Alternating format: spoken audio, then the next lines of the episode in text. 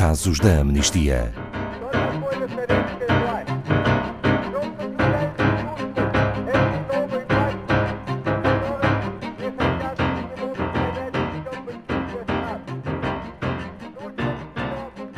...2020 parece ter sido um ano ocupado totalmente por um único assunto, a pandemia de Covid-19. No entanto, foi muito mais do que isso e foi também um ano marcado por boas notícias na esfera dos direitos humanos. Ao longo de vários meses, a Amnistia Internacional acompanhou casos específicos e apelou à ação de cada um de nós para que o desfecho fosse positivo. Hoje partilhamos algumas das vitórias alcançadas. Boa tarde, Paulo Fontes, da Amnistia Internacional Portugal. São muitas as vitórias que registaram em 2020? Boa tarde, Ana Paula, e boa tarde a todos os ouvintes.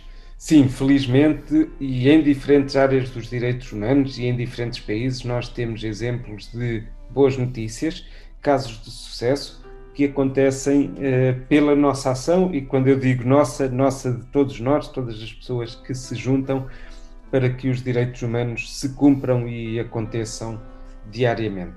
Temos exemplos de pessoas que foram libertadas depois de estarem presas injustamente. Há países que alteram leis para melhor protegerem a dignidade humana e há decisões que são verdadeiramente históricas que criam impacto na área da justiça internacional. E alguns desses casos foram apresentados aqui na rubrica Casos da Amnistia? É, claro que sim, e acreditamos que a ação de muitos dos nossos ouvintes eh, fez toda a diferença. Pode dar-nos alguns exemplos, Paulo Fontes? Um dos exemplos mais marcantes do ano foi o caso do Magai Matiop Nkong, eh, que era um jovem condenado à pena de morte no Sudão do Sul, quando ainda era criança.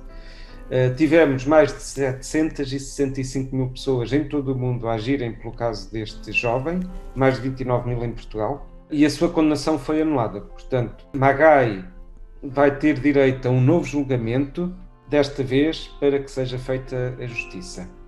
Uh, no Irão temos também o caso da Yassaman Ariani e da sua mãe, que foi um passo decisivo para a justiça. Tivemos também milhões de assinaturas por todo o mundo e a decisão de um tribunal de recurso acabou por reduzir substancialmente as sentenças da mãe e da filha de 9 para 5 anos. Todos estes casos são casos da Maratona de Cartas de 2019. Uh, eh, exatamente.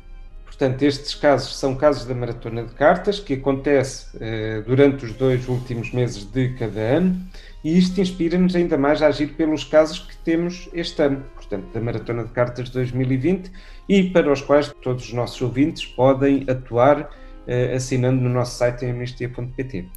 E têm casos de sucesso para além dos da Maratona de Cartas?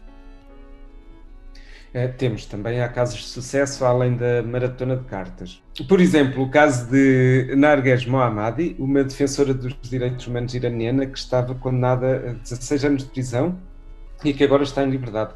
Não podemos também deixar de referir o caso de Wang Quanzhuang, um defensor dos direitos humanos chinês, eh, que foi injustamente preso e conseguiu finalmente regressar a casa e está agora junto da sua família. Uh, temos também muitos outros casos, uh, como a libertação de Kelly Gonzalez nos Estados Unidos da América, uh, a libertação de centenas de pessoas injustamente presas na Venezuela, a anulação das acusações contra pessoas que apenas agiram de uma forma solidária com refugiados na Europa, entre muitos outros casos. Paulo Fontes referiu no início que também registaram alterações de leis. Pode dar-nos alguns exemplos? Um dos avanços principais aconteceu aqui muito perto, na Europa, para o qual contribuiu a ação direta de campanhas da Amnistia Internacional. Portanto, Espanha tornou-se o décimo país a definir sexo sem consentimento como violação e a Dinamarca está a seguir-lhe os passos. É uma alteração que ainda está por cumprir em Portugal, que depois de ter ratificado a Convenção de Istambul, ainda não introduziu esta alteração na lei.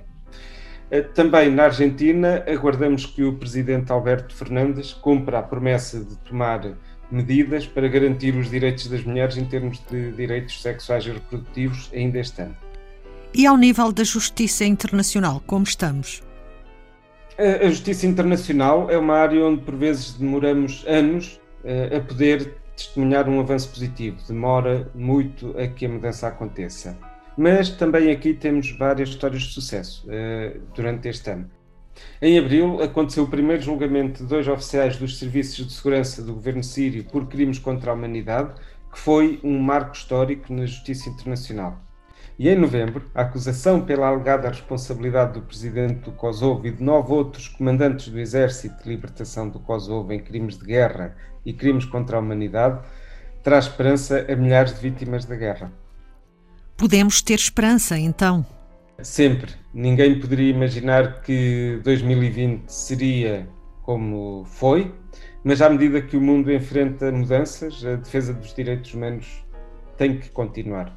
Só desta forma é que conseguimos um futuro que seja justo e seguro, e isso implica a ação de todos nós, como aqui testemunhamos.